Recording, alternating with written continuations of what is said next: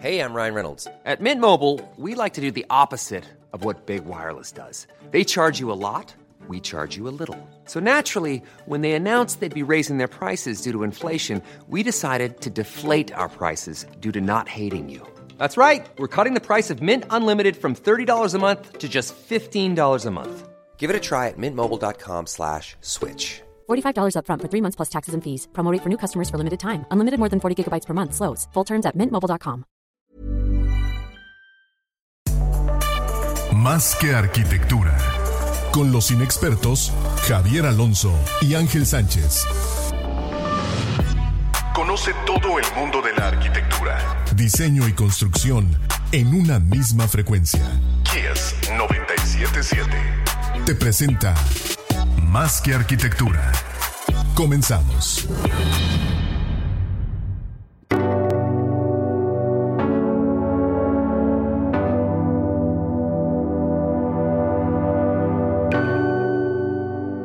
Hola a toda la banda, bienvenidos a Más que Arquitectura, tu espacio intangible. Ya estamos en vivo en Facebook Live y en Instagram. Eh, gracias a los patrocinadores que hacen posible este espacio, Jefe Sevilla, Ángulo Grado Arquitectónico, Revista Landum, Firenze Pisos y Muros y Aquaprint que nos mantiene hidratados. Y están con nosotros el día de hoy como invitados especiales Carlos Gaviola, Blanca Huerta y Daniel Bernal de TAF Arquitectos. Bienvenidos, banda, ¿cómo están? Muchísimas gracias. gracias. por la invitación. Un gusto estar aquí con ustedes. Pues un gusto estar aquí con ustedes igual y qué padre que, bueno, como decía Javier, eh, cinco personas en una transmisión, pues se va, se va haciendo más elaborado todo esto, ¿no? Está padre.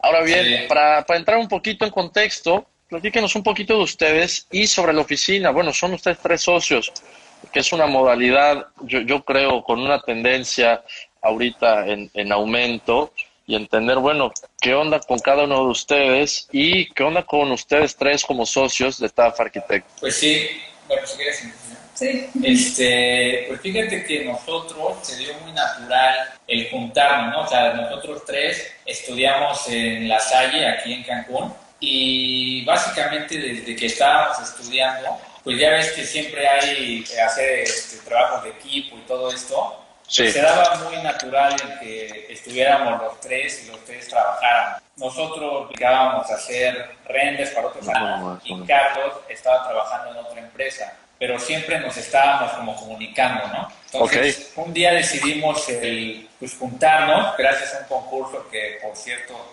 fue el inicio, pero no llegamos a acabar porque luego, luego fue como que muy natural también que nos cayera trabajo. Y fue eso, ¿no? O sea, como que fue muy natural. Eh, empezar a trabajar? Realmente creo que obviamente inició con una amistad, ¿no? Primero, primero que nada, cuando entras a la universidad empiezas a conocer y a formar amistades. Entonces, creo que esa es una de las partes también eh, importantes que antes de volvernos socios, tal vez a diferencia de otras sociedades, pues ya éramos amigos, ¿no? Entonces traíamos como que esta amistad y esta como afín a la arquitectura, esta pasión por la arquitectura que siempre la remarcamos mucho, con un camino como definido en que los tres queríamos compartir arquitectura, era como la esencia básica. Entonces, se fue muy, muy sencillo el, el, el, volvernos socios, básicamente fue como, como, ¿qué tal si hacemos un despacho los tres? Va, fue como que las cosas se fueron dando, ¿no? Y, y así en general creo que los, los tres tenemos esta personalidad de que no vamos como forzando las cosas, ni proyectos ni cosas de vida personal. Creo que incluso tenemos ese eh, común denominador de los tres que nos hace que, que dejamos que las cosas vayan surgiendo eh, de manera eh, como van y, vamos también tomando las oportunidades y esta pues, fue una oportunidad, el, el, volvernos socios los tres. Y de alguna manera a veces decimos que somos como una especie de tripié que que somos pues estos tres, tres eh, pies que unen. Apoyos, claro. Pues eso es lo que realmente como en esencia sería, como el por qué nos hicimos socios fue muy fácil, la verdad, muy sencillo. Sí, agregado de Bien. la empresa, o sea, TAF ya eh, formalmente se consolida muchos años después de haber formado esta sociedad apalabrada, ¿no? O sea, ya firmar papeles y establecer algo este, formalmente se hace dos o tres años después de que el despacho ya, ya funciona, empezamos en una oficina muy pequeña, no, no sabría decir la fórmula de cómo empieza un despacho, o sea, creo que la fórmula es trabajo, como es arquitecta, aprovechar oportunidades, eh, empezar a crear portafolio, porque hoy en día difundir en redes, por ahí te empiezan a ver, algún amigo te pide un encargo, empiezas a hacer trabajitos y pues de ese modo de a poquito empezamos en un espacio muy pequeño, eh, yo creo que... Un cajón. Sí. era, lo que era un cajón de estacionamiento. Eh, bueno, hubo oportunidad de tener un espacio y literal eran cuatro, bueno, cinco metros por dos, cincuenta menos muros, o sea, un poco menos un cajón de estacionamiento, sí. restando los muros. Y pues ahí iniciamos eh, los tres haciendo todo, ¿no? O sea, los tres íbamos a obra, los tres dibujábamos, los tres estábamos en el diseño, los tres hablábamos con los clientes, eh, a tal grado que hasta hoy en día como que los, hay muchos de los clientes que que yo creo que hasta nos ven, ¿y dónde está el otro socio? O sea, como que casi casi ya nos ven que... Los, ven, los ven como una imagen de, de tres personas. Sí. Sí. Sí, Y a veces es como que no, o sea, no vivimos juntos, este, cada uno tiene su vida, no, no es para tanto, ¿no? pero sí pasa, o sea, yo creo que la, la dinámica de nosotros... La Ahora, los, los tres diseñan, construyen todas las actividades de China. Sí, o sea, al final creo que los tres, obviamente no estamos como que hoy en día ya para las cosas que tenemos de encargo, no, no vamos los tres juntitos a todos lados, ¿no? Pero en sí, desde un inicio iniciamos viendo todo en conjunto y hoy en día nos vamos como que dividiendo obviamente actividades, pero como que cada uno pues sabe hacer las tres cosas, ¿no? En la parte de las actividades, como es el arquitecta, ¿no? Nos complementamos mucho y también nos, nos distribuimos la carga dependiendo de lo que haya de trabajo, ¿no? Eh, hoy en día tenemos eh, tres obras y la arquitecta eh, se encarga mucho de supervisar acabados y detalles finos.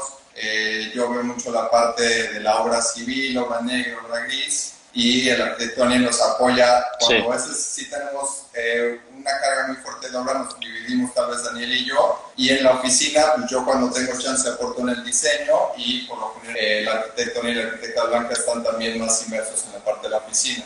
Ok, hoy estaría padrísimo, digo, pregunta incómoda, eh, estaría padrísimo que nos cuenten cómo se fue distribuyendo este trabajo que presentan hoy en día, porque Blanca eh, comentaba al inicio que ustedes como tres socios de TAF hacían de todo, estaban en la misma mesa, maquilando, ¿no? coordinándose como integrados como un, como un solo ente ¿no? de despacho. Y hoy día existen ciertas actividades que se van dividiendo, que se van responsabilizando. Me gustaría conocer un poquito este proceso de cómo llegan ustedes de ser un ente integrado a empezar a, delegar o a, o a responsabilizar de ciertas áreas a cada uno, ¿no? Pues yo creo que fue como que un poquito como a cada uno lo que se le daba más así tal cual, lo que, lo que fuimos sintiendo que a cada uno le, le sentía también más cómodo, le hacía sentido estar en esas áreas, ¿no? Entonces, realmente Carlos desde, bueno, esa parte no la mencionó Daniel, pero pues él estuvo trabajando en obra eh, desde la universidad, mientras Daniel estábamos en, planos y, y renders, ¿no? Entonces, pues se, se muy, muy familiarizados con, la obra. Y, y, a Daniel siempre le ha gustado mucho la parte de proyecto y de renderización y y toda esta parte de tercera dimensión, pero incluso también está en obra. O sea, es como que cada uno creo que tiene algo que, que, nos representa, que nos va haciendo sentido estar tal vez más afines a eso y es lo que hace que tal vez nos, pues nos vamos seccionando de acuerdo a eso. Obviamente también ahorita pues ya no podemos abarcar cada uno todos los proyectos, ¿no? También nos hemos hecho de un buen equipo de, de trabajo, el cual pues nos ayuda bastante, ¿no? Hay veces que nosotros por reuniones, por ejemplo, hoy estuvimos casi no en la oficina, mañana tenemos juntas, cada uno separado. Entonces también el tener un equipo el cual te, te, te, apoye y, y, te resuelva, creo que es este, algo esencial, ¿no? Para que las cosas claro. Sí, más que cuando tienes la idea de ser arquitecto, no sabes que ser arquitecto es que tienes que ver contabilidad, que tienes que ver administración, que tu personal de la oficina, que la limpieza de tu oficina, que pago de nóminas, la obra. Entonces al final se vuelve un contexto muy grande que, la ventaja de lo que comentaban ustedes que hoy en día se da más y más de la sociedad de arquitectura es que puedes subdividirte un poco estas responsabilidades y, hacer mucho más fácil eh, llevar a cabo todos estos procedimientos. Buenísimo. Ahora, eso, eso con la parte del, del, taller. Ahora, bueno, ustedes trabajando desde Cancún y en Cancún traen una dinámica muy interesante en la que, bueno, como ciudad joven, dando la, parte turística, ¿no? Como, como ciudad, aparte de su actividad principal, pues están haciendo cosas para recuperar partes y dándoles vida y regenerar tejido social en diferentes partes, ¿no? Esto lo digo por, por ejemplo, eh, Donceles, Carlos me mencionaba, tú por allá y hay un rollo de comunidad y vecinos muy, muy padre al que, al que te has involucrado junto con otros arquitectos como Carlos del Castillo, que se está por ahí, dándonos un saludo muy especial. Y esto ha ayudado a que de alguna manera la ciudad vaya formando comunidad, partes seguras, partes que ofrecen una identidad entre la gente, ¿no? Totalmente, sí. Donceles, la verdad es que es una zona que yo desde muy chico transito, o sea, yo llegué a vivir a Cancún cuando tenía seis años y es una zona que creo que se considera de alto riesgo. Eh, a Juan Carral se le ocurre comprar un terreno, invertir, hacer un primer edificio y empieza a rehabilitar la zona inmediata, al contexto inmediato de, donde hace el primer edificio y pues esto provoca que haga ya una serie de edificios, una serie de viviendas donde ha empezado a vivir muchísima gente, gran mayoría somos arquitectos de los que vivimos ahí no sé si es casualidad o por qué, eh, músicos, artistas, eh, eh, tiene comercio, entonces dentro de esto se ha vuelto una, un grupo de vecinos muy interesante de los que vivimos en los edificios de Juan. Y aparte por medio de Charlie ha hecho también mucha iniciativa de involucrar a los vecinos que viven ahí desde hace muchísimos años, ¿no? O sea, ya generaciones, tal vez dos o tres generaciones, y pues que tal vez son gente que justo en esta pandemia perdieron el trabajo, tienen menos recursos, entonces Charlie organizó hacer despensas, entre todos los vecinos nos sumamos y fuimos apoyando, o comparte ahí lo que los vecinos están haciendo, si alguien está vendiendo fruta, etcétera, entonces está padre ahí como ha formado esa pequeña comunidad en, un espacio reducido, ¿no? ¿Tú qué crees que, que involucra esto? Digo, desde lejos o desde Yucatán podemos ver esta, esta combinación de creativos de la que hablas, Carlos, pero también podemos ver una parte de la ciudad un poco más vulnerable respecto a, a, las cosas que pasan en, en, la ciudad, ¿no? Entonces, ¿cómo hacen esta, esta conjugación de, de, de estos diferentes estratos a veces? Pues creo que sí está segregada la ciudad creo que esto de Juan es un acierto y creo que es algo que va a tender a replicarse, pero la ciudad sí, sí creo que está segregada en, secciones, más hoy en día con, con los eh, residenciales privados, que es eh, donde se está yendo gran parte de los recursos y gran parte de, la parte de la arquitectura está destinada a estos sectores de, de residenciales privados. Y sí hay zonas mucho más marginadas, como comentas que, tal vez no tienen la atención de, de, este tipo, donde tal vez el gobierno sí los apoya, pero de menor modo, ¿no? No se involucra claro. tanto. Claro, a una, a una menor escala, entiendo, ¿no? Y bueno, lo que mencionas que en Cancún el crecimiento, tanto en vivienda como en comercio, pues se da en torno o dentro de estos desarrollos eh, privados, ¿no? Entonces las otras partes de la ciudad van quedando fuera de todo este interés económico, de toda esta dinámica y esta actividad. Totalmente, sí. Ahora, ustedes platican entre todo este ejercicio arquitectónico, eh, las colaboraciones entre oficinas son muy importantes. ¿Por qué? Pero además ustedes lo, llevan, lo llevan que quiero pensar un paso más allá porque comentaban, reúnen, se reúnen entre diferentes oficinas, colegas y amigos y visitan obras de, amigos también, ¿no? De otros colegas, de otras oficinas, lo cual se me hace parísimo compartir todo ese aprendizaje con la gente, cosas que, bueno, por lo menos aquí en Yucatán no es tan común y si pensamos que Yucatán es uno de los lugares donde nos gusta ser más abiertos, o nos gusta pensar que somos más abiertos o colaborar más, pues no sucede, ¿no? Entonces, creo que ustedes han llevado ese paso de la colaboración y aprendizaje colaborativo un paso más allá. ¿Cómo funciona esta dinámica? Pues la, la idea surgió primero como por ir a visitar curiosamente a, entre, bueno, de Víctor de Kitro, de Kitro Polaris. Saludos a Víctor, que ya, ya estará por aquí pronto. Sí, entonces pues justo con esta amistad que también, ¿no? Esta amistad arquitectónica que, que se une gracias a la arquitectura, empezó a como a surgir de esta curiosidad de conocer nuestras obras, o sea, tanto como nosotros hacia la, ir a su obra y visitar pues sistemas constructivos, eh, soluciones que le ha dado a, sus detalles en cuanto a arquitectura, y igual él a nuestras obras. Entonces empezamos a, pensar qué pasaría si hacíamos como un poquito más grande y ir visitando pues a más colegas, porque pues no nada más, o sea, lo padre de aquí de Cancún creo que, eh, ignoro si esté sucediendo en otros lados, pero como que sí hay una cierta comunidad de arquitectos jóvenes, por querernos decir todavía jóvenes, claro. Eh, claro, claro, claro que están jóvenes y están chavísimos, igual que nosotros. Nos vemos más chavos de lo que somos, siempre nos.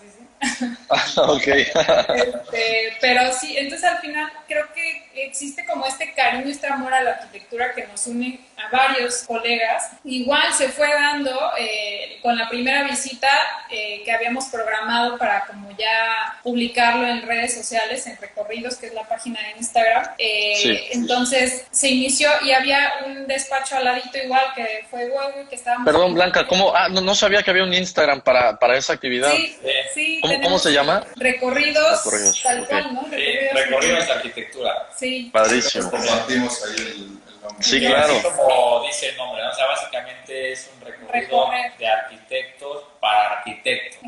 Como que es más como esta comunidad más de arquitecto a arquitecto, de decir tips, de decir pues igual cosas que has fallado y para que el otro tal vez este, no lo haga, ¿no? Claro. Y es como quitar esta barrera un tanto tal vez egocéntrica de no querer como compartir tu arquitectura y tu tu autoría y decir, bueno, esta es mía y nadie me copie, sino como que esta barrera, quitarla y decir, a ver, o sea, creo que tú tienes soluciones padres que tal vez yo no he solucionado y no porque tengamos eh, diferentes formas de diseñar o construir significa que la tuya está mal o la mía está mal, sino son diferentes formas de llevar un proyecto y, creo que ha sido muy enriquecedor eh, el, el tener como que esta comunicación colaborativa, ¿no? O sea, algunos de los que hemos trabajado, pues incluso somos competencia, o sea, son clientes que pueden llegar con nosotros y después van a visitarlos y, y, de hecho hemos ido a comer con, con, pues, con los que hemos eh, formado este, por llamarle equipo, pero en realidad pues es una comunidad y está padre porque hasta en la mesa lo decíamos, ¿no? Cuando estábamos comiendo, oye, ¿tú conoces a la clienta? Sí, ah, se fue conmigo, ah, y esta clienta se fue conmigo, bueno, está padre, ¿no? se, queda, se queda entre los, entre los buenos, vamos a, ponerle así, ¿no? Se queda entre la gente que le está echando ganas para hacer arquitectura buena para, para la gente y para la ciudad. Es correcto, sí. De hecho, nos, reíamos porque una oficina está muy cerca de unos colegas de nosotros y pues decíamos, sí, vimos que salió la cliente y fue a tu oficina, caminando se fue a, tu oficina, ¿no? a ver el otro presupuesto. Pues, se queda, ¿no? Se queda dentro de, lo que dice esta comunidad de, arquitectos. Y pues con un poco, la idea es siempre ir sumando un poco, ahorita está iniciando como que solamente Cancún como para empezar a hacer ruido de, oigan, Cancún no solo somos playa y sol, arena y turismo, sino también hay arquitectos que, que pues hemos estudiado a lo mejor de diferentes lados, tuvimos la suerte de estudiar aquí mismo en Cancún. Entonces, como que traemos la escuela visual de la arquitectura construida, de cómo construir en Cancún, ¿no? Entonces, eh, pero está padrísimo porque compartes mucho y, es eso, es el, el, compartir pues, el, el, amor por la arquitectura, ¿no? Que, que es rodearte no, y, y, está muy bueno que deje de haber este rollo misterioso de las recetas secretas de la arquitectura y de las cosas que no le vas a decir a nadie. No, no tiene por qué existir si compartir compartiendo todo esto, todos podemos mejorar en, lo que hacemos, ¿no? En la profesión. Sí. Así como mencionaba, tanto los errores como los aciertos, pues es bueno, ¿no? Porque enriquece a todos. Y al final está padre que de alguna manera si logramos en un sueño utópico donde tal vez está tu proyecto al lado del arquitecto que también admiras y al lado del otro arquitecto que también admiras y tienes pues esta línea de varios proyectos que está sucediendo en Donceles se presta un poquito más que tienes estas torres de diferentes autores o diferentes también, bueno, uniones entre arquitectos, pues está genial, ¿no? Entonces se puede llevar también a una casa, ¿no? Que a lo mejor tengas la casa que tú construiste y no te estés preocupando con que la casa de al lado la van a hacer horrible, ¿no? O sea, que, que tengas tal vez... Está, está en buenas manos de alguna manera. Entonces, digo, ese es un sueño utópico, ¿no? Que todo lo que te rodee pues esté bien ejecutado con una arquitectura armónica, pero pues creo que si podemos pensar en ese ideal, pues vamos por buen camino, ¿no? Y compartiendo. No, y ha habido un cambio notable en, en, la ciudad, o sea, en, Cancún. Sí, sí, sí. Lo padre eh, no sé, a veces creo que son pocas las cuentas de arquitectura que hoy en día creo que es como todo el mundo ve la arquitectura, ¿no? Tal vez ya eh, son portales de ArtDaily y ciertas plataformas, pero mucho se va a través del Instagram y son pocas las cuentas que te comparten procesos de obra. ¿No? Eh, esa parte es muy importante y que posiblemente en una foto no percibes eh, lo, que te transmite el espacio en la obra y el cambio de la sensación espacial que te transmite la obra terminada. Entonces, en el primer ejercicio, la visita que hicimos fue a un edificio que estaba construyendo Víctor en sociedad con Juan Carral, que es Donceles 4, y pues está padre ver el, el esquema de cómo construyen, de cómo cuidan el proceso constructivo de la toma de decisiones que ellos toman, la, sensación espacial y después eh, ya de forma eh, privada fuimos a una visita al edificio terminado y pues ves cómo ya el producto cobra vida, ya lo ves habitado, ya ves plantas, ves gente, ves luces, ves movimiento, entonces ves cómo va transformándose la idea la materialización, ¿no? Es, interesante ver esa parte. Ahora, me mencionan mucho esto aparte de los edificios y departamentos y vivienda multifamiliar. ¿Cómo está organizada o cómo se ha dado la normativa en Cancún para que esto pueda ocurrir de manera frecuente, ¿no? O sea, estás hablando de departamentos y ustedes hicieron unos y Víctor otros y Juan Carral otros y entonces hay, hay esta secuencia de diferentes edificios de este mismo tipo en la ciudad. ¿Cuál es el esquema que les permite hacerlo? Pues es un poco complejo. De hecho, hay, hay luchas ahí en el PDU, Juan creo que está bastante metido ahí en eso, tratando de abogar porque el PDU favorezca más a, la vivienda este, vertical, porque pues, al final está pasando justamente esto, ¿no? que toda, toda la zona tiene vivienda de uno o dos niveles cuando podríamos tener vivienda vertical y, darle mejor funcionamiento a la ciudad y, no tal vez expandirnos tanto, porque al final, si, si vemos la mancha urbana, sí ha crecido totalmente, ¿no? O sea, si ves una toma aérea satelital, es, es increíble el impacto que estamos creando y la planeación hacia futuro pues también es, es grande. ¿Cuántos niveles eh, estamos hablando para esos edificios? Eh, los que hay en Donceles, todos tienen planta baja comercio y tres niveles de, estudios y una azotea habitable. En Huachinango, Juan y Víctor también han hecho otros edificios de cinco niveles, pero ahí también cambia el uso de suelo, entonces cambian las restricciones. También depende mucho de, de la zona donde estés y de lo que el uso de suelo te permita, ¿no? que es el tema que el uso de suelo te restringe mucho. Claro, digo, pero siempre tirando al uso mixto, ¿no? Además. Sí. Ok, ahora, entre todas estas colaboraciones, ya he mencionado diferentes arquitectos y, personajes que como ciudadanos y arquitectos pues, van trabajando por la ciudad, ¿no? Pero también es importante resaltar el punto de vista de las mujeres dentro de la profesión y la ciudad. Blanca, en este punto, ¿cómo sientes tú que se toma el papel de la mujer como arquitecta en tu ciudad? Pues yo creo que, bueno, tal vez como estoy inmersa entre las dos partes como arquitecta de, de proyectos, como arquitecta en construcción, en obra, creo que son dos perspectivas distintas, aunque sigue teniendo el mismo fin, donde siempre existe como una barrerita, donde uno como mujer tiene como que saltársela para obviarla un poco, no sé cómo explicar esa parte, y seguir adelante y no, no, o sea, como hacerla a un lado y decir, ok, vengo a trabajar, no voy a pensar eh, en, en, estas partes que pueden eh, hacernos sentir menos y, y continuemos, ¿no? En la parte de proyecto, creo yo que, bueno, incluso tratando otra vez de hablar de recorridos. Varias de las de recorridos ya integramos recorridos con mujeres y creo que la, la forma en la que hemos eh, dialogado ha sido que el más, creo que complicado es en obra. En cuanto a proyecto, hay cosas que, y ahí varía mucho de los clientes, eh, tiene una función, en nuestro caso, por ejemplo, que tratamos mucho con matrimonios, con parejas, eh, es un beneficio, de alguna manera, el, tener como, pues bueno, el, el estar como mujer en la oficina, porque como que se sienten tranquilos, por ejemplo, en el caso del esposo, ¿no? Que dice, bueno, tú lo vas a entender, o solo porque soy mujer ya lo voy a entender. o sea, nada más es como que, sí, bueno, tú seguro lo vas a entender, eh, la cocina ya seguramente tú lo vas a saber. Y sí, casualmente sí me gusta esa parte, ¿no? Digo, digo me, me saca de onda un poco, ¿no? Pensar que por obviedad, tú siendo arquitecta y mujer deberías entender mejor la cocina o, un área de lavado, por ejemplo. O sea, es, terrible, ¿no? Que, que estos, estos personajes, eh, clientes, seguramente muy queridos también, también traigan este chip integrado de decir, ah, como es arquitecta, va a entender mejor la cocina. Oye, estamos hablando de, de hacer espacios, ¿no? Y además estás sentado con la arquitecta que va a ser el espacio donde vas a vivir muchos años de tu vida, ¿no? Porque es la, la idea de una casa de este tipo para una familia. Sí, es correcto. Y la, otra cuestión que pasa es como de alguna manera se sienten tranquilos de que puedo transmitirle a la esposa también cómo funcionan las cosas, ¿no? Que a veces, eh, en ciertos casos, sí tiene una ventaja eh, siendo realistas porque es muy fácil de entender para mí en lo que no se siente cómoda la esposa, por ejemplo, ¿no? Que a veces muchos de los matrimonios con los que trabajamos, no, no todos, los dos aportan económicamente al proyecto y cuando aportan económicamente aportan en decisiones. Eh, entonces,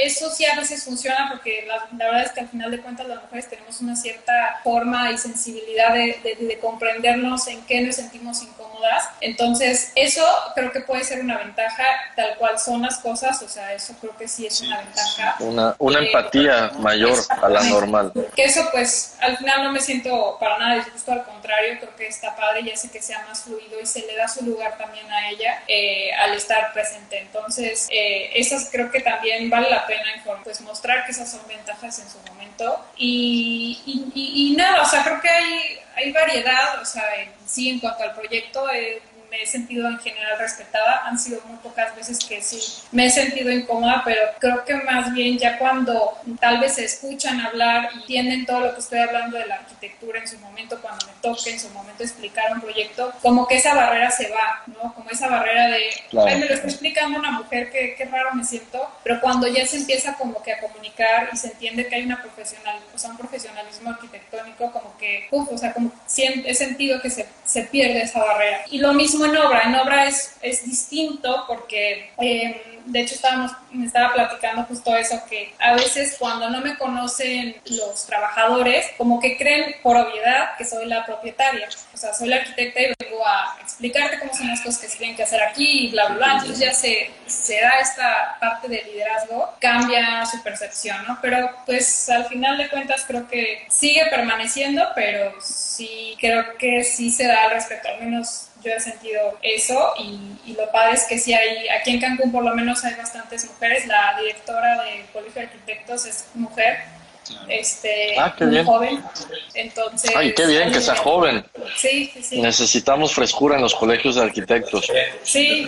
mucha frescura, mucha frescura. y fíjate que sí le, le han metido más, que se ha sentido eso que mencionas esa frescura de, algo que tal vez ya casi como joven no te atrae, pero ya al tener como una presidenta joven, pues ya empiezas a, empieza a traer esa frescura que mencionas. Ahora que mencionas, Daniel, el tema del colegio de, arquitectos en Cancún, bueno, entiendo por ahí que ustedes están colegiados y forman parte del colegio. ¿Qué tan importante o qué papel creen que juega el colegio de arquitectos en, en una ciudad o en un gremio de arquitectura? Y en el caso, bueno, ¿cómo funciona en Cancún, no? Eh, bueno, aquí en Cancún eh, es lo que mencionábamos, ¿no? Tal vez ahorita está haciendo ese cambio como de mente, ¿no? Aquí antes como que no había tantos jóvenes los cuales se quisieran involucrar porque ya estaba como muy seccionada esta área del colegio, o sea, como que ya jóvenes no, no había, ¿no? Entonces como que tú como joven querer entrar a un al colegio, o sea, aparte de colegiar nada más, pues era complicado, ¿no? Creo que ahorita está habiendo ese cambio de mentalidad en el cual eh, nos están este, abriendo las puertas a, hacer cosas nuevas, a cursos que en realidad a los jóvenes nos, nos interesan y al comité que se ha formado también ya incluye la mitad joven y la mitad más grandes, ¿no? Entonces yo creo que en Cancún estamos en ese cambio, o sea, estamos en ese cambio de, de mentalidad hacia, hacia, hacia, ideas más nuevas. De hecho, hay un consejo, de, digo, no, no está, estuvimos colegiados un rato, pero no estamos ahorita colegiados en estos Ah, ok, cabe, cabe mencionar. Cabe mencionar. Este, pero, eh, digo, estuvimos un ratito en, antes de que justamente entrara ella, a lo mejor si hubiera entrado estaríamos ahí, pero antes de que entrara, entonces justamente nos tocó esa parte donde entendíamos como esta mentalidad eh, más como burocrática, ¿no? Que tenía eh, antes como tal el colegio y creo que se, se formó un grupo, de hecho, de jóvenes arquitectos, o sea, como consejo, o sea, aparte del consejo que lleva el Colegio de Arquitectos, hay consejo de jóvenes arquitectos, que, que, creo que obviamente falta mucho por hacer, pero, pero está padre porque de alguna manera ya están tratando de difundir también más arquitectura, como, un poquito como lo que tal vez estamos haciendo recorridos, probablemente bajo la licencia de alguna institución, ¿no? Que también eso creo que suma más eh, al final al diálogo arquitectónico de la ciudad, ¿no? Siempre es importante tenerlo en, primer lugar, ¿no? O sea, ponerlo sobre la mesa de alguna manera. Daniel, Carlos, eh, hay, un tema interesante en, el, en, el, antecedente de la ciudad de, Cancún, Y, yo creo que ha formado, que ha dado el resultado de arquitectos que hoy en día, de arquitectos jóvenes como ustedes que hoy en día están haciendo las cosas bien. Eh, en Mérida, como, como un ejemplo, ¿no? somos una ciudad un poquito más antigua, no tenemos la escuela de arquitectura de un ratito que vienen de maestros de tres generaciones arriba de nosotros para enseñarle unas, unos conceptos, unos criterios de arquitectura. Y la ciudad se fue creciendo de manera un poquito orgánica en, ese, en esa línea. Cancún cuando, cuando empieza a desarrollarse, sabemos que se empieza a desarrollar como un polo turístico, ¿no? En donde las primeras construcciones son hoteles, son grandes constructores, grandes estructuras, en donde la población, la comunidad que se empieza a formar alrededor de toda esta actividad económica que traen los hoteles, pues entonces empieza a generar ya toda esta actividad arquitectónica, ingeniería y de otras índoles al final del día ustedes vienen de un plano de desarrollo hotelero y de grandes estructuras. Entonces tenemos aquí una, una cuna hotelera en donde ustedes empiezan a aterrizar conceptos de, de ese tipo en residencias o en parques o en, cualquier otro eh, concepto urbano o de ciudad, ¿no? ¿Cómo, cómo sucede esto? ¿Cómo, cómo les, les impactó a ustedes en su, en su formación? Pues yo creo que, bueno, yo estoy aquí desde, desde Chavito en Cancún, Blanca igual, bueno, es la que menos tiene en Cancún, pero Carlos también desde, desde Chavito, ¿no? Y yo creo que sí, sí hemos visto este cambio en cuestión de arquitectura en estos últimos 10 años, yo creo. Sí, en 10 años ha habido demasiado crecimiento de manera ciudad. Ajá, como que de 10 años para atrás creo que no había el despacho de Sans Pont, que es, este, también colega nuestro, que es muy bueno, pero no había tantos arquitectos, porque creo que no se le estaba dando tanta, tal vez tanta importancia a ese tema, sino Sans creo que era, eh, eh, es todavía uno de los arquitectos muy buenos en Cancún, pero no conocías a nadie más, ¿no? Siento que nosotros estamos en la, en la generación en la cual está proponiendo toda esta nueva arquitectura, ¿no? Anterior a esto, como mencionas, era pues trabajos como de, hotelería, que te caigan remodelaciones o algo así en hoteles, pero no era tanto que una casa en Cancún saliera publicada en revistas, que fuera reconocida, despachos, que hicieran estas comunidades. Siento que esto también, como Cancún es una ciudad joven, se está dando en este momento, como este es algo... Sí, al grado de que cuando nosotros estudiamos no había un despacho que yo creo que al que aspiraras ser o al que quisieras pertenecer para trabajar como estudiante o al que dijeras, wow, la casa que hizo este despacho, ¿no? Creo que hoy en día sí, me imagino que los que están en la universidad voltean a ver a los despachos y sí quieren trabajar en algunos de los despachos que, que están haciendo ruido, que a diferencia, como dicen ustedes, si ustedes tienen una escuela atrás creíble, ¿no? De la cual sí, sí tienes una influencia importante Aquí en realidad pues no, no hay mucha, creo que la influencia más bien, por lo mismo de ser una ciudad cosmopolita, viene un poquito de todos lados y ya de, de lo que cada quien transmite está, padrísimo que ustedes al salir hayan tenido que obligar, se hayan tenido que obligar a trabajar sobre un lienzo en blanco, ¿no? O sea, a no seguir una tendencia, una escuela, un, un concepto y que posiblemente sean señalados y rompían con eso, sino ahora sí que es lienzo en blanco y, gente joven haciendo ciudad. Está increíble lo que están haciendo, ¿no? Sí, Sí, sí, al principio yo creo que sí fue complicado porque mencionas eso, ¿no? Como que, pues tal vez como despacho sales y pues es buscarle y buscarle y hasta caiga algo, ¿no? O sea, es la constancia, yo creo que lo que nos ha dado el, el, bueno, lo que tenemos ahorita, ¿no? Sí, y cuando iniciamos como, o sea, como bien dices, eh, como este lienzo en blanco donde tus, eh, tus, ah, ¿cómo se ah, se la palabra, tus análogos, ¿no? Eh, de dónde sacar estas inspiraciones, pues eran totalmente externas, ¿no? no jamás ibas a voltear a ver una casa en, Cancún necesariamente para inspirarte, ¿no? ¿no? existía eso. Claro. Pero ahora sí, y qué padre, y felicidades.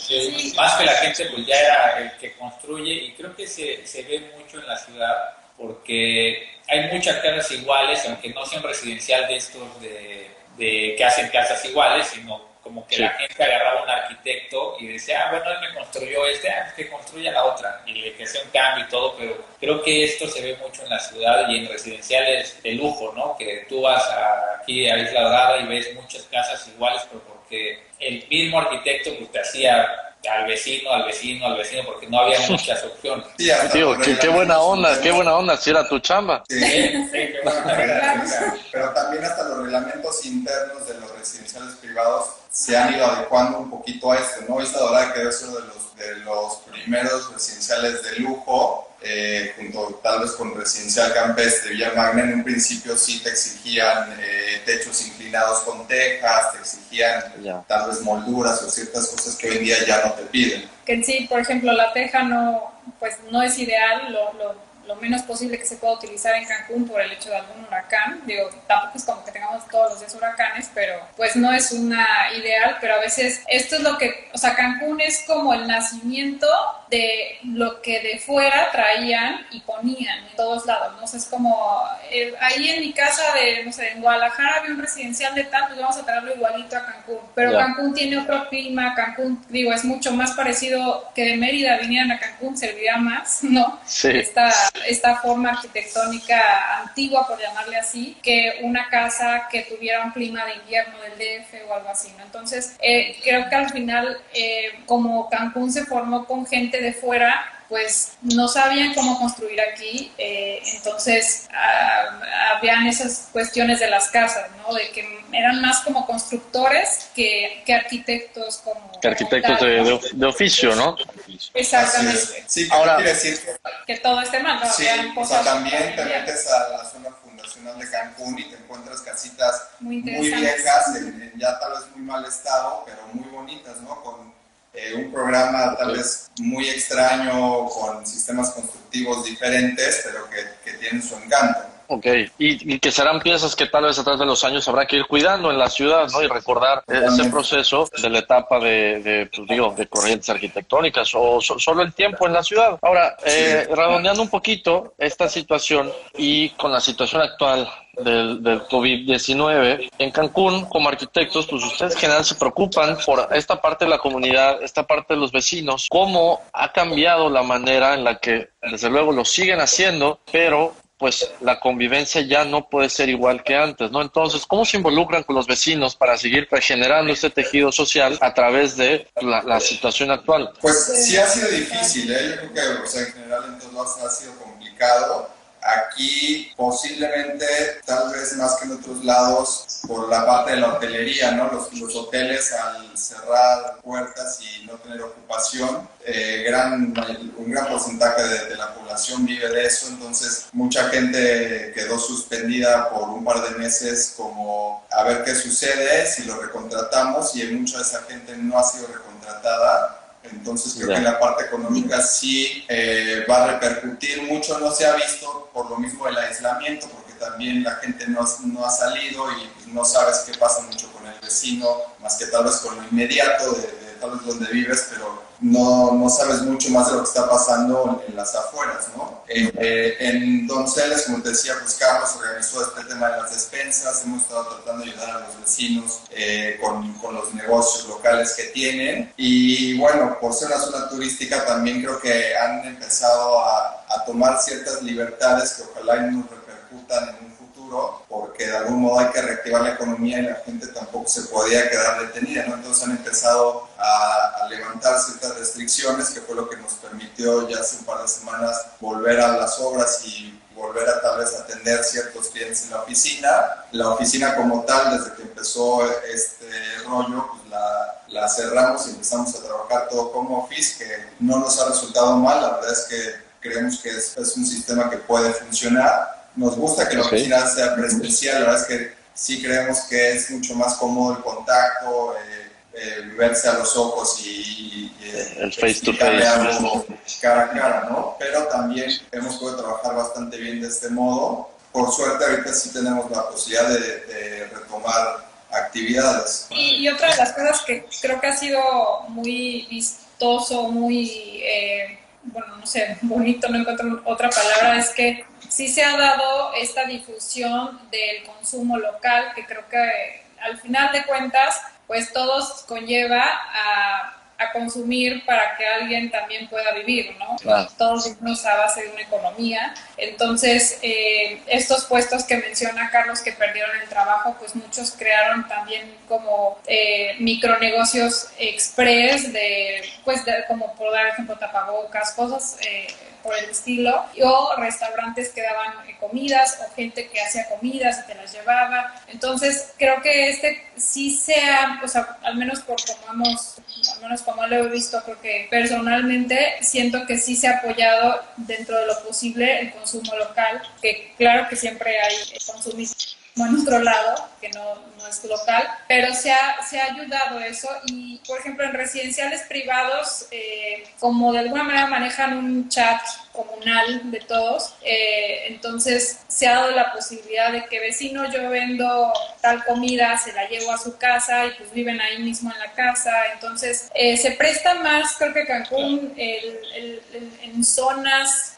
privadas se hace comunidad y en donceles, como que ya más a las afueras, que no está como, como que en privado o como donceles, así tal cual, como que no hay esa unidad como... No hay esa práctica todavía, ¿no? Exactamente, digo, Daniel y yo vivimos eh, fuera como en una, pues en una supermanzana como dentro de la ciudad dispersa, supongamos, y no, no, existe así como esta comunidad como nos lo platican, por ejemplo, quien vive en un residencial o con caso de, de Carlos, ¿no? Que, que sí se encierra como que por llamarle encerrarse, ¿no? A una comunidad, apoyar a lo que está cerca de tu entorno para pues todos obviamente estar mejor eh, lo más posible económicamente. Ok, buenísimo. Y, bueno, para ir cerrando, que ya se nos va a acabar el tiempo, nada más como oficina, ¿qué es lo que más han disfrutado o el mayor aprendizaje de esta temporada de, pandemia y de cambio de situaciones, dinámicas y actividades? Yo creo que, que hay muchas cosas que, que, no, que no hacíamos tal vez porque ya estábamos acostumbrados a que se hacían de, de una manera, ¿no? Y ahorita creo que en la pandemia nos hemos dado cuenta de que hay muchos procesos o muchas cosas que podemos hacer y tal vez por la costumbre de que ya tenías a alguien que lo hacía o no sé, ya no lo hacías, ¿no? Entonces siento que nos ha dado esa oportunidad de, de, explorar. y de, de hacer cosas que que ya estás muy acostumbrado y que piensas que, ya es así, ¿no? Pero esta manera te ha, te ha ayudado a darte cuenta que no. Sí, yo creo que al final eh, como nosotros sí seguimos, sí seguimos trabajando, o sea, sí estuvimos trabajando, estuvimos tres, tres meses, cuatro meses más, más o menos prácticamente cerrado obra, cerrado oficina, cerrado todo, todas sus casas. Y, y alguna manera, aunque sí seguimos trabajando por medio de conferencias con los clientes, hicimos un sinfín de cotizaciones, eh, no todas eh, se, se, se concretaron creo que ha sido los meses donde más cotizaciones hemos hecho de proyectos. Más eh, entrevistas hemos tenido, creo que todo México. Sí, sí, sí. o sea, nunca habíamos tenido tantas entrevistas Qué buena onda. Menos. Qué buena onda empezaron, ¿no? De, que las 100 entrevistas que hicimos, 10% se concretaron. Con los que, sí. y de alguna manera, pues es una práctica también para ir conociendo diferentes cosas. Y, y la, la, otra es que, de alguna manera, aunque sí seguíamos trabajando, sí nos quedaba mucho más tiempo, porque obviamente no íbamos a la obra, que eso nos resta un tiempo, no íbamos a la oficina, que nos restaba otro tiempo. Entonces, en la casa era, ok, ya acabé esto, entonces creo que cada uno hizo como eh, personalmente lo que tenía ganas de hacer que no podía hacer cuando estábamos en este, este en este ratón, en este como ciclo. de estar corriendo, que ya volvimos a ese ciclo otra vez. Este, que poco a poco, sí, vamos de vuelta. que ya estamos otra vez solo con tapabocas, entonces, eh, y bueno, los cuidados, pero, pero al final eh, creo que cada uno hizo algunas cuestiones ahí y que creo que tiene que ver con un poco de creatividad y... Sí, creo que tiempo para, para esas cosas que a veces no tenías tiempo de hacerlas como una fantasía arquitectónica o algo así y poder tener el tiempo de hacerlo, creo que eso es lo que más este, se aprovechó, no aprovecharon, como esas fantasías arquitectónicas en los tiempos libres. Sí, o sea, como que cada uno utilizó su tiempo eh, en expandir la creatividad a su forma, ¿no? O sea, no necesariamente algo los tres otra vez, ¿no? Sino también cada uno tuvo esa parte y creo que fue de alguna manera a gusto, ¿no? Sí, sí la exploración creativa. Es una situación lamentable, pero creo que al final sales un poquito de la rutina, como decía arquitecto, te sirve también para entrar en retrospectiva un poquito y valorar cómo... Eh, atiendes tus actividades día a día y tal vez empezar a tomar mejores decisiones, ¿no? Estudiar cómo has estado trabajando también sirve como una pequeña pausa para ver para atrás y, pensar un poquito hacia adelante, bajo también todas las nuevas restricciones y, procedimientos que, que, vienen a partir de, de hoy, ¿no? y darle, ¿no? Buenísimo. Con eso nos quedamos. Eh, TAF Arquitectos, muchas gracias por estar con nosotros el día de hoy. Ha estado muy padre compartir. Esperamos poder visitarlos pronto por allá y, si vienen a Mérida, por favor díganos que, que los estaremos eh, esperando. Así es, muchas gracias por su tiempo. Claro que sí, organizar una visita. Claro, claro, excelente. Gracias a los que nos sintonizaron. Recuerden que somos Más que Arquitectura y que nos pueden seguir en nuestras redes sociales, en Spotify, en iTunes y bueno, todos los demás. Que bueno, ahorita estamos trabajando sobre YouTube, ¿no? También. Eh, subiendo algo del pasado, ah, perfecto. vamos a ir mejorando. Eh, le agradecemos a todos los patrocinadores que hacen posible este espacio. Eh, a Ángulo Arquitectónico, a Jefe Sevilla, reinstalando eh, ese piso sin muros. Y bueno, pues, a todos los demás que se quieran meter a la plataforma, pues estamos aquí también para, para platicar y para trabajar. Banda, muchas gracias por visitarnos. Nos vemos hasta la próxima con más arquitectura. Gracias por la invitación. Gracias. Gracias a todos. Gracias.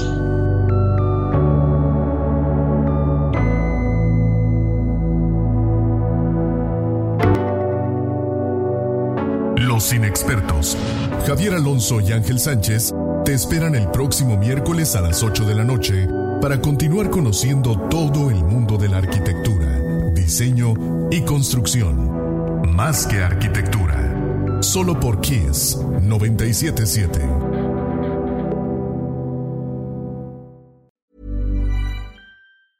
If you thought the only way to get a more defined jawline with natural looking results was through surgery, think again. Juvederm Volux XC is a non surgical injectable gel filler that improves moderate to severe loss of jawline definition and can help you achieve natural looking results with little downtime. Even better, this improved definition lasts up to one year with optimal treatment. No maintenance required. Improve jawline definition for a smooth, sculpted look with Juvederm Volux XC. For important safety information and to find a licensed specialist, visit juvederm.com. That's J U V E D E R M.com. Not for people with severe allergic reactions, allergies to lidocaine, or the proteins used in Juvederm. Common side effects include injection site redness, swelling, pain, tenderness, firmness, lumps, bumps, bruising, discoloration, or itching. There's a risk of unintentional injection into a blood vessel, which can cause vision abnormalities, blindness, stroke, temporary scabs, or scarring. Talk to a licensed specialist to find out if it's right for you.